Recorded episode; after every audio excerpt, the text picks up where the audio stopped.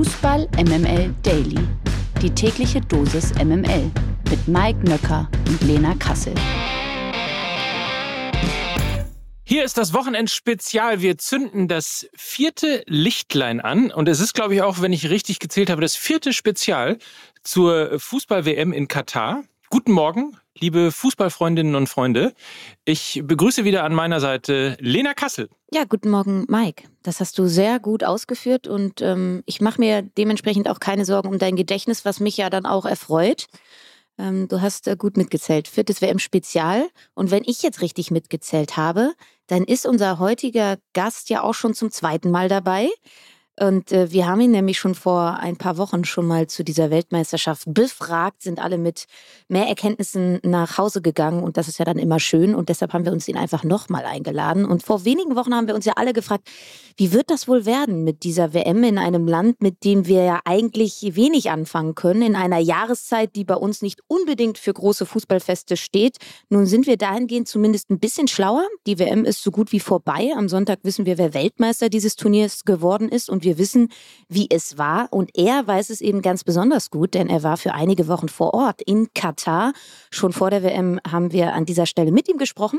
Und es ging allen voran um die Situation der Gastarbeiter in Katar, sozusagen die dunklen Seiten dieser WM. Aber wie hat es sich vor Ort angefühlt? Wollen wir natürlich wissen vom Journalisten und Freund des Hauses Kai Feldhaus. Guten Morgen. Guten Morgen, liebe Lena. Guten Morgen, Mike. Danke für die Einladung. Guten Morgen, Kai. Ja, dann sag mal, ähm, wie hat es sich denn angefühlt vor Ort in Katar? Was waren deine ersten Eindrücke, als du da angekommen bist? Naja, das Wetter war deutlich besser. Das könnt ihr euch schon vorstellen. Also ich weiß nicht, wie kalt es bei euch ist, aber hier äh, zähle ich hier Eisblumen am Fenster. Ja, wie, wie hat es sich angefühlt? Das ist schwer zu beschreiben. Wenn man mal zu so einem Turnier reist, das ist ja bei Weltmeisterschaften immer sehr ähnlich, äh, dann trifft man ja da immer auf äh, Horden von feierwütigen Fans aus aller Welt. Äh, die dadurch marodieren, durch die Straßen ziehen, singen, tanzen, lachend. Das war in Katar auch so, aber bei weitem nicht so ausgeprägt wie zum Beispiel in Brasilien oder Südafrika oder auch in Russland. Ähm, das hat sich sehr konzentriert auf den sogenannten Souk Waqif. Das ist so der Innenstadtbereich von Doha. Da äh, hat man dann abends mal ein paar kleinere Fangruppen gesehen. Allerdings vor allen Dingen aus dem arabischen Raum, Marokkaner, Tunesier, die Saudis haben da natürlich ein bisschen gefeiert. Äh, und die üblichen Verdächtigen, das heißt Argentinier und Mexikaner, die, die würden wahrscheinlich auch zum Mond reisen in, in Zehntausenden, wenn ihre Nationen da spielen. Die kennen da wirklich nichts. Aber sonst war es schon sehr auffällig, dass die sonst sehr zahlreich vertretenen Fangruppen, Deutsche, Holländer, Franzosen, Spanier, äh, die waren in überschaubaren Zahlen vor Ort. Und war, war das echte quasi ehrliche, also das, was geblieben ist, echte, ehrliche WM-Stimmung? Oder was ja am Anfang auch als Gerücht und teilweise ja auch äh, belegt durch Videos aufkam, dass es eher inszenierte Stimmung gewesen ist? Nee, das war schon echte WM-Stimmung. Also die, die da waren, die wollten WM gucken und die wollten da einen drauf machen und die wollten sich am Fußball ergötzen. Es tat jetzt insofern ganz gut, mal da vor Ort zu sein, als dass man diese, diese eurozentrische Blase mal verlässt und äh, bei aller Kritik, die zu Recht wir geäußert haben, die ich ja auch geäußert habe mit ähm, nach meinen Geschichten über, über Gastarbeiter, äh, man mal sich anschaut, wie denn der Rest der Welt auf dieses Turnier guckt. Und äh, wir stehen da am Ende nicht unbedingt allein da, aber schon in der Minderzahl, glaube ich. Also das ist das, was wir in unserem früheren Gespräch ja gemutmaßt hatten, dass das vielleicht in anderen Teilen der Welt die Leute gar nicht so wahnsinnig interessiert. Und das ist auch so. Also die Kritik vor Ort wird eigentlich dann nur von Journalisten aus unserem, unserem Sprachraum, aus, unserem, äh, aus unserer Region geäußert und der Rest interessiert sich für Fußball. Das ist tatsächlich so.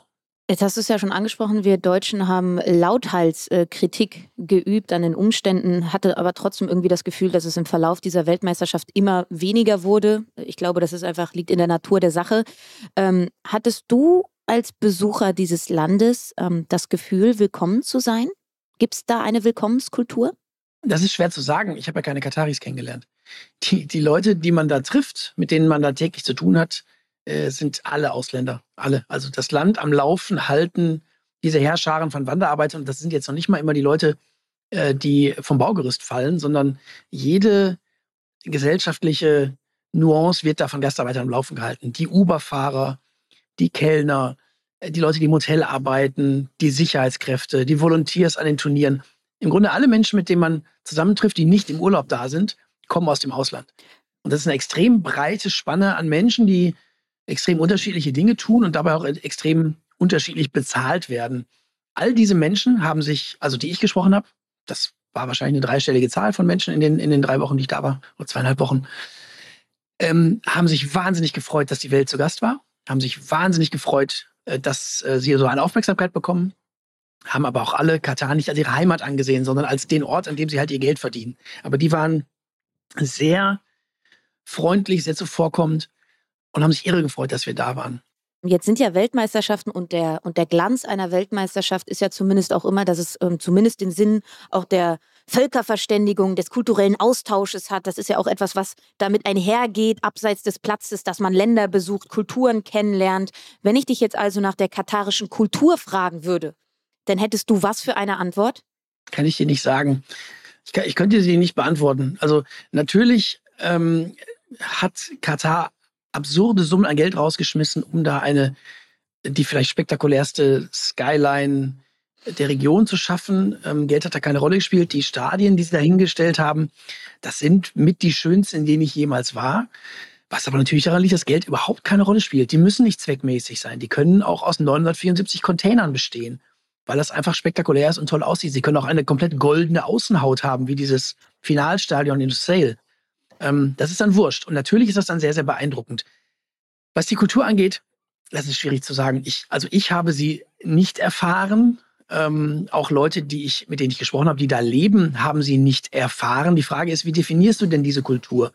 Am nächsten kam ich dieser katarischen Kultur, als ich mal einen Tag zum Kamelrennen gegangen bin. Das war echt spektakulär und es war auch vollkommen fremd und andersartig. Da rennen dann 30 Kamele vier Kilometer im Kreis, haben so Roboterjockeys auf dem Rücken. Und die Besitzer fahren neben ihren Kamelen in Geländewagen her, weil die Strecke natürlich so lang ist, dass man nicht sich auf die Tribüne setzen kann und hupen die ganze Zeit, um ihre Kamele anzufeuern. Also das ist, ähm, es gibt diese, diese, ähm, diese kulturellen Einblicke nur sehr selten und man muss sie schon gezielt suchen. Da waren auch keine Fußballfans in dem Sinne. Ähm, es gab ein, eine Begebenheit, die mich nachdenklich gestimmt hat.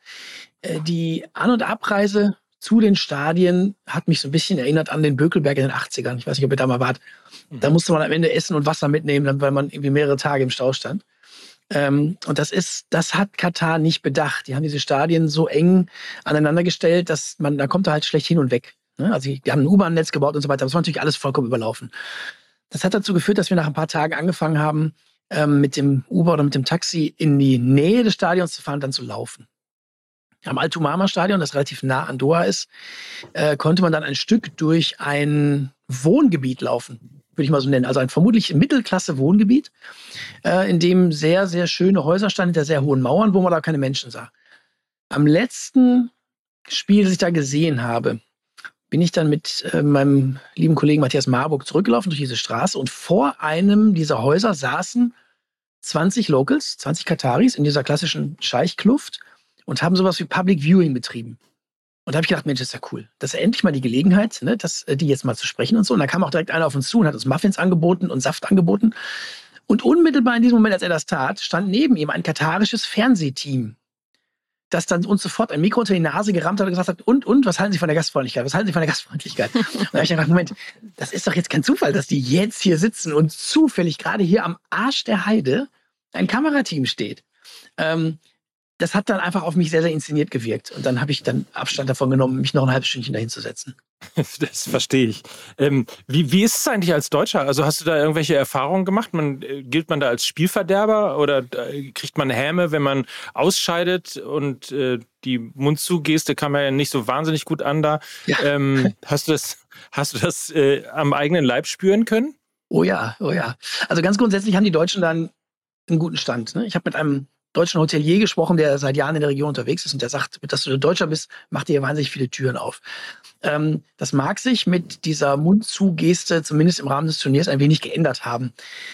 Ähm, wir haben das ja schon gesehen. Es gab ja auch so Bilder aus den katarischen TV-Studios, wo dann die Moderatoren zum Ende der Sendung sich im Mund zugehalten und, und ähm, äh, gewunken oder gewinkt haben. Und ich habe das genauso erlebt. Ich war, äh, ich habe das letzte Deutschlandspiel, also das äh, Spiel in Costa Rica, parallel zum Japan Spanien-Spiel in einer Hotelbar gesehen. Einfach, weil ich auch gerne mal ein Bier trinken wollte zum Spiel.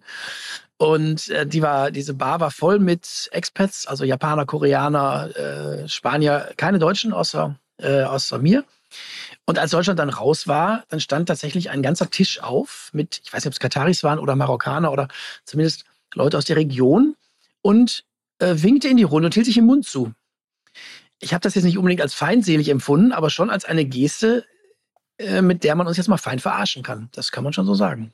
Ich freue mich schon auf die nächsten äh, Begegnungen da, was das angeht. Du hast ja im Vorfeld, also äh, nur noch mal zur Erinnerung, du warst äh, 2010, 14, 18 bei äh, Weltmeisterschaften und hast ja im Vorfeld äh, auch berichtet, dass es strikte Auflagen für Journalisten äh, gegeben hat, die es noch nicht mal bei der WM in Russland gegeben hat. Wurde das vor Ort streng kontrolliert oder wollte man im Vorfeld eher ein bisschen für Einschüchterung sorgen?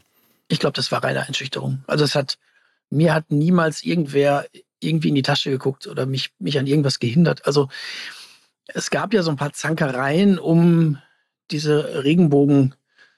Utensilien, T-Shirts, äh, ähm, äh, Armbinden. Ich habe einen, der Kollege Heiko Niederer aus München hatte so einen Regenbogen ähm, an seiner Akkreditierung. Und das war dann so ein bisschen so ein bisschen Katz-und-Maus-Spiel. Also das, wenn man das dann drin hat, haben sich alle gefreut, hihi, ich habe ins Stadion gestummelt, als hätte man gerade eine Flasche Schnaps an der, an der Lehrerin vorbeigeschmuggelt. Ähm, und ich habe aber das so erlebt, dass die Leute an den Eingängen der Stadien, das sind ja jetzt keine Hardliner, die ähm, sich persönlich mit der LGBTQ-Community auseinandersetzen und was gegen die haben, sondern das sind halt irgendwie auch Wanderarbeiter, die halt da eingesetzt sind, die irgendwelche Regeln bekommen, die sie dann befolgen sollen, also vermutlich einen Bilderbogen und sagen, das geht, das geht, das geht, das geht nicht. Und dann sagen die, das hier geht nicht. Und dann sage ich, doch, das geht doch. Und dann sagen die, nein, das geht nicht. Und ich sage, doch, das geht doch. Und dann gehe ich damit rein. Also es hat da, ist da nie zu irgendwelchen Handgreiflichkeiten gekommen, die man vielleicht sogar aus deutschen äh, Stadien kennt. Das, äh, ähm, die haben da alle nur irgendwelche Regeln versucht zu befolgen, die ihnen aber selbst auch nicht ganz klar waren. Also gegängelt hat uns da keiner. Jetzt hat man ja im Vorfeld der WM, ich glaube, das war ein oder zwei Tage vor Turnierstart, den dänischen Reporter, meine ich, gesehen, der ja eine kleine Gemengelage mit katarischen Sicherheitskräften hatte, ähm, war ja dann auch groß in den Medien vertreten. Ähm, wie konntest du denn deiner Arbeit als Journalist im Verlauf des Turniers grundsätzlich nachgehen? War es möglich, an öffentliche Plätze zu gehen, da zu filmen, da zu interagieren oder warst du da in irgendeiner Form im Gegensatz zu anderen Weltmeisterschaften beschränkt? Nein, ich konnte überall hingehen, ich konnte von überall berichten. Wenn mir irgendwer gesagt hat, ich könne jetzt von hier nicht filmen, dann habe ich immer gesagt, doch, ich bin doch von der Zeitung. Und dann haben die gesagt, ach so, ja gut, dann mach das mal.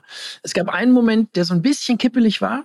Ähm, und zwar war das nach dem letzten Iran-Spiel. Ich weiß gar nicht, wie sehr das hier angekommen ist, dass ähm, die, diese sehr mutige Geste der, der iranischen Mannschaft den Mullers ja offenbar nicht so wahnsinnig gut aufgestoßen ist. Und die haben dann äh, ja auch nachgewiesenermaßen zu den anderen beiden Spielen dann hunderte oder gar tausende Fans geschickt, die in ihrem Sinne jubeln.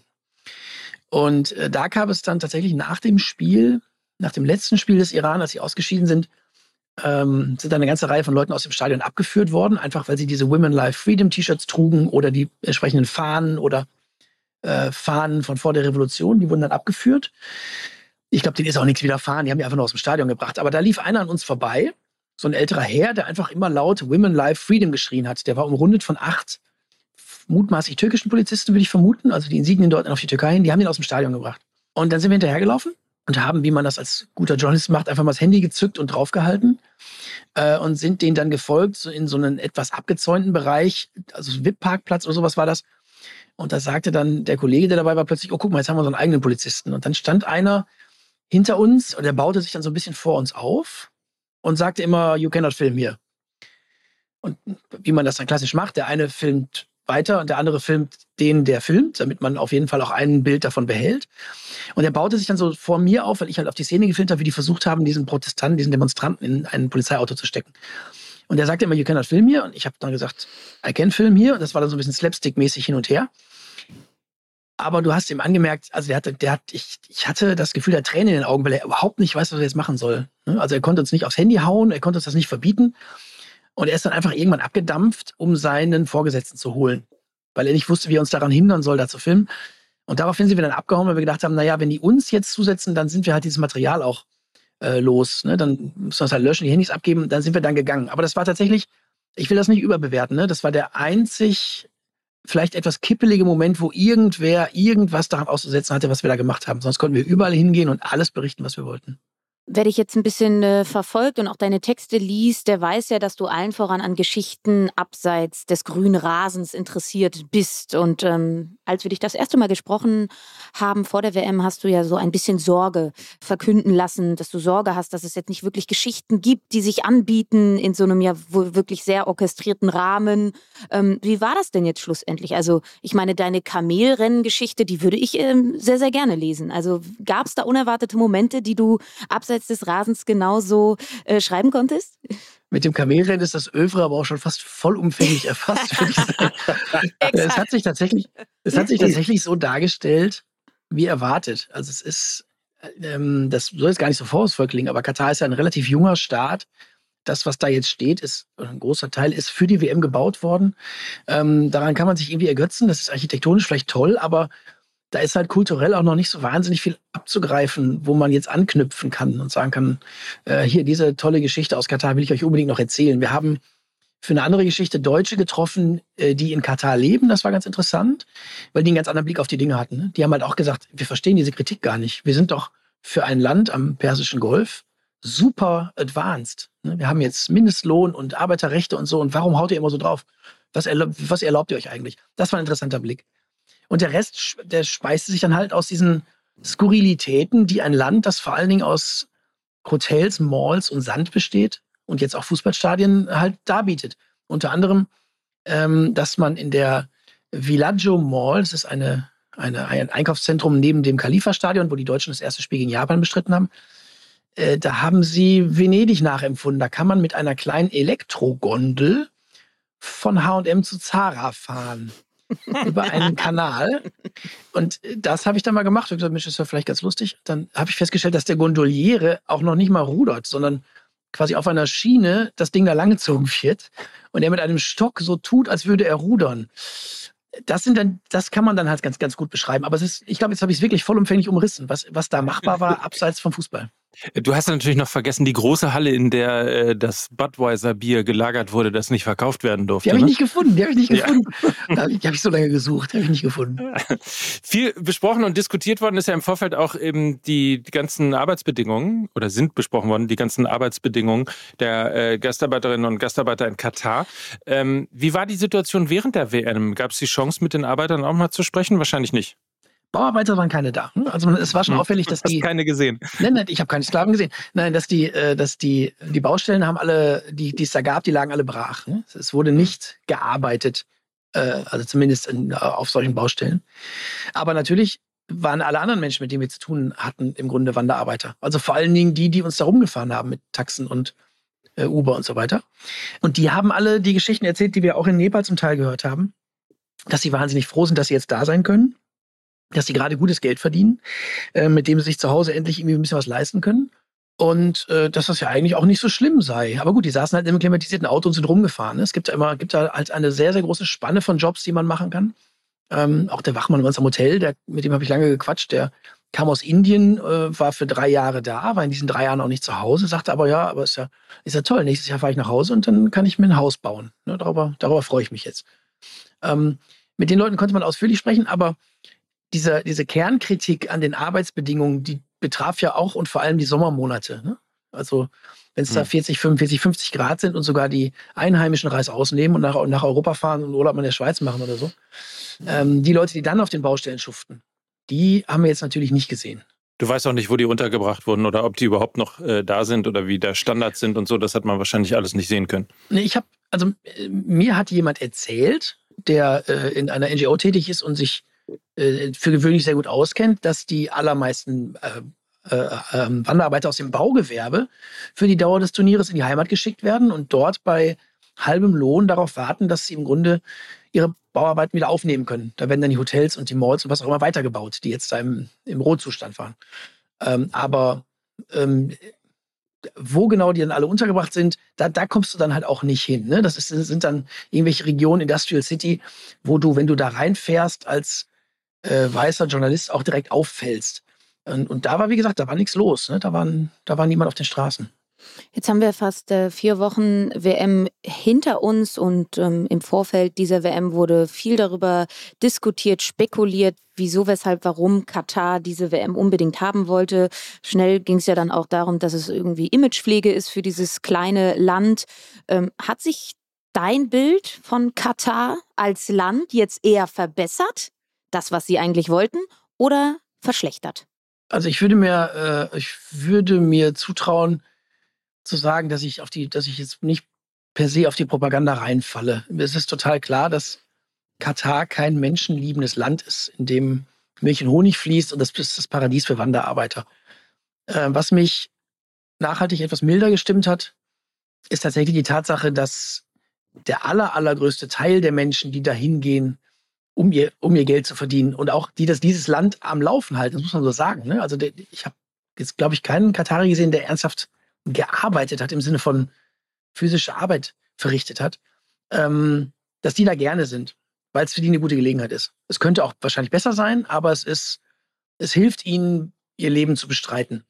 Das rechnet keinen einzigen der Toten auf. Das macht nicht besser, dass die FIFA dieses Turnier vergeben hat, ohne irgendwelche Auflagen dem Staat zu machen. Es macht auch nicht besser, dass der FIFA-Präsident sich jetzt hinsetzt und so tut, als sei er allein der Retter der Menschheit und der Friedensstifter. Äh, das ist alles nicht so, aber es ist am Ende, wie es so oft ist, es ist nicht alles schwarz und weiß, sondern auch sehr viel grau. Und in diesem sehr vielen Grau sind halt sehr, sehr viele Menschen, die davon abhängig sind, dass sie da arbeiten können, damit sie ihren Lebensunterhalt bestreiten. Wenn wir jetzt mal vom Start Katar ausgehen, also eigentlich ja verhältnismäßig reibungslos gelaufen, diese Weltmeisterschaft. Ja, du hast die Infrastruktur so ein bisschen angesprochen, da haben sie sich vielleicht ein bisschen fehlkalkuliert. Glaubst du denn, dass der Plan, den sich der Staat erhofft hat, also dass sie von dieser Weltmeisterschaft profitieren, ist der aufgegangen oder glaubst du eventuell auch, ich meine, jetzt mal ehrlich, wenn wir Hand aufs, Hand aufs Herz legen, ähm, glaube ich, hätten wir uns niemals in dieser Form mit Katar und den Arbeitsbedingungen vor Ort auseinandergesetzt, wenn eine Weltmeisterschaft dort nicht, dort nicht stattgefunden hätte. Das gehört auch zur Wahrheit. Ich glaube, dass der Plan vollends aufgegangen ist. Also ich glaube, dass wir in diesen Tagen noch einmal Gianni Infantino sehen werden, der uns erzählt, dass das das beste Turnier aller Zeiten war, auch das erfolgreichste und die besten Einschaltquoten und der beste Ausrichter und es war alles ganz reibungslos und so. Das wird uns erzählen. Äh, Teile davon stimmen mir auch. Es ist reibungslos gelaufen, es gab keine Ausschreitungen. Ähm, diese An- und Abreise ist jetzt auch kein, ist auch kein Beinbruch. Also wenn du acht Stadien in einer erweiterten Stadt hast, dann ist das halt ein bisschen chaotisch manchmal. Ähm, das werden sie schon zu ihren Gunsten darstellen können. Ich weiß nicht, inwieweit jetzt, wie viel 100.000 Euro unter einer Kinderwiege in Brüssel jetzt den Kataris nicht ganz so in die Karten gespielt haben. Also die Geschichte von der EU-Vizekommissionspräsidentin, äh, die kam jetzt ein bisschen zur Unzeit. Ne? Die hatten gerade so ein bisschen Rückenwind und die Kritik war jetzt abgeperlt. Hm, das mag das jetzt noch so ein bisschen schmälern, aber dem Fußballfan ist am Ende auch wurscht, oder? Der wird sich daran erinnern, was für ein spektakuläres Finale das war mit Messi gegen Mbappé. Äh, und dann bleibt am Ende wahrscheinlich beim gemeinen Fußballfan der Gedanke an ein eigentlich ganz schönes Turnier, das aber zur Unzeit stattgefunden hat. Und ähm, danach ist ja davor, und möglicherweise ist dann 2026 äh, auch wieder eine WM, auf die wir uns freuen dürfen, die nächsten vier Jahre. Wie groß ist deine Vorfreude? Ja, gute Frage. Ich würde da gerne hin. Ich gebe mal, werfe mal meine Bewerbung in den Ring hier, falls mein Chef den, den Podcast hört. Ich würde da gerne hin. Ähm, Warum sollte er ihn nicht hören? Ich finde, mein Chef hört diesen Podcast, deswegen wäre meine Werbung. Ja. Ähm, ich finde es sehr schwer zu greifen, dass, dass die USA, Mexiko und Kanada eine Ausrichternation, was soll dieses Dreigestirn da bieten? Ich habe immer das Gefühl, also es war, jetzt war es die WM der arabischen Welt. Vor vier Jahren war es die WM Russlands. 2010 war es die WM Afrikas. Was stellt eine WM dar, die die USA, Kanada und Mexiko, also drei Nationen, die wirklich unterschiedlicher kaum sein könnten, zusammen austragen? Und was mich wirklich abschreckt, wirklich nachhaltig abschreckt, 48 Mannschaften, das sind doch nochmal 16 mehr als jetzt, also vier Gruppen mehr. Ich habe ihr noch einen groben Überblick, wer mit wem in der Vorrundengruppe unterwegs war? Absolut keine jetzt, Ahnung. 32? Keine so, Ahnung. Genau. Und jetzt stell dir das mal vor, es gibt noch vier Gruppen. Also es geht dann noch H, I, J, K weiter. Äh, da weiß ich nicht genau, boah, ob das nicht dann, ob das nicht dann total verwässert. Also ich habe ja schon mal gesagt, dann lass doch einfach alle mitspielen und nenn das dann Weltmeisterschaft. Weißt du, warum willst du dich überhaupt noch qualifizieren, wenn sowieso die Hälfte mitmachen darf? Und es ist ja auch ein ganz spannender Aspekt, dass es jetzt in drei Ländern stattfindet. Ne? Ich meine, wir haben es ja bei der Europameisterschaft ja auch so ein bisschen mitbekommen. Ähm, klar, verstehe ich irgendwie, aber ich habe ein bisschen die Befürchtung, dass das auch die Zukunft sein wird, weil du musst ja auch erstmal ein Land finden, was das alles stemmen kann, was das alles stemmen möchte.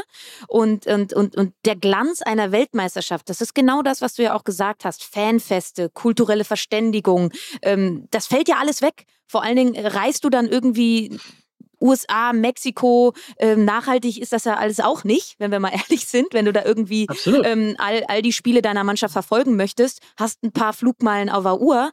Also das, das hat schon wieder so ein ganz ungutes Geschmäckle. Ähm, kann ich da komplett dir beipflichten, wenn ich an die WM 2026 denke? Das, ich sehe das genauso. Und ähm, die, die, diese, diese kombinierten äh, Turniere, die wir bis jetzt hatten, Japan, Südkorea, das ist zumindest ein, ein, ein Kulturkreis, den, den man einigermaßen gleichsetzen kann. Oder Polen, Ukraine, die, äh, die Europameisterschaft damals. Ne? Das ist so, ich, ich, glaube, da haben auch die, die Nationen relativ viel gemein. Aber es fängt ja damit an, dass nicht jeder Mexikaner einfach so in die USA fahren kann. Wie soll das denn laufen, wenn Mexiko dann in den USA spielt, weil sie eine Runde weiterkommen? Na, das, ich halte das für extrem schwierig. Aber du hast natürlich voll und ganz recht es muss, wenn sie bei 48 Teams bleiben, muss es die Zukunft sein, weil das kann doch keine Sau mehr alleine umsetzen. Ich habe jetzt irgendwo gelesen in dieser Woche, dass sich Argentinien um 2030 bewerben möchte, was natürlich wahnsinnig charmant ist, weil 100 Jahre nach der ersten WM und dann wieder Argentinien, die wären sowieso mal dran. Äh, aber dann nicht Argentinien, sondern Argentinien, Uruguay, Paraguay und Chile. Also da kannst du halt auch noch Brasilien dazu nehmen und Kolumbien, Ecuador und dann machst du halt die Südamerika-Meisterschaft. Ne? Dann kriegt halt jeder irgendwie ein Spiel. Wie gut, dass in anderthalb Jahren bereits die Euro 2024 ist und zwar in Deutschland und dann können wir alle zeigen, wie man es richtig macht. Oh war ja. Und bis dahin bedanken wir uns erstmal für deine Einblicke ähm, immer spannend, ja auch äh, die Variante zu hören, ähm, wie es dann wirklich vor Ort ist und nicht nur eben am Fernseher mitzuerleben. Insofern danke dir für deine Zeit, für deine Einblicke und äh, deine Expertise. Und ich bin mal sehr gespannt, ob eure kleinen Horrorszenarien, die ihr jetzt gleich mal weiter aufgebaut habt für die WM 2026. Ich will da trotzdem hin. Ich will da trotzdem hin. Ich muss ja, ich muss ja sehen, ob es stimmt. Ich will da trotzdem hin. ja, so genau. Äh, an dieser Stelle nochmal ähm, die Bitte an Kais Chef. Wir haben es jetzt mehrfach gehört, er möchte unbedingt ja. zur WM 2026 reisen. Tue ja. ihm doch bitte den Gefallen. Es gibt sau viele Geschichten zu erzählen. Ja, ich weiß, und es wäre wahnsinnig nett, wenn Lena und Mike ihn auch begleiten Ja, könnten. genau. Wo wollt ihr denn hin? Welches Land wäre denn, also was wäre denn eure Lieblingsdestination?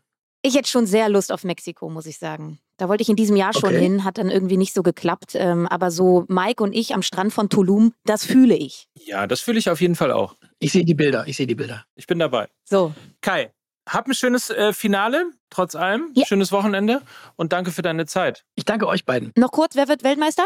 Äh, ich glaube, dass Argentinien Weltmeister wird. Ich glaube, die, das, nach allem, was ich von Fußball verstehe, was dann wahrscheinlich am Sonntag um 18.15 Uhr wieder nicht so viel ist, äh, ist jetzt, aber das, das, Drama ist doch jetzt für Messi aufgeschrieben, oder? Ist, ja. Sie verlieren gegen Saudi-Arabien, die waren mit einem Bein raus. Er, der Meister reißt es alleine rum. Ich glaube, Messi macht's, Argentinien wird's. Sehr gut. Dann bleibt uns nur noch uns zu verabschieden. Wie wir das immer machen an dieser Stelle, verabschieden sich nämlich Kai Feldhaus, Mike Nöcker und Lena Kassel für Fußball MML. Tschüss. Tschüss. Tschüss. Dieser Podcast wird produziert von Podstars bei OMR.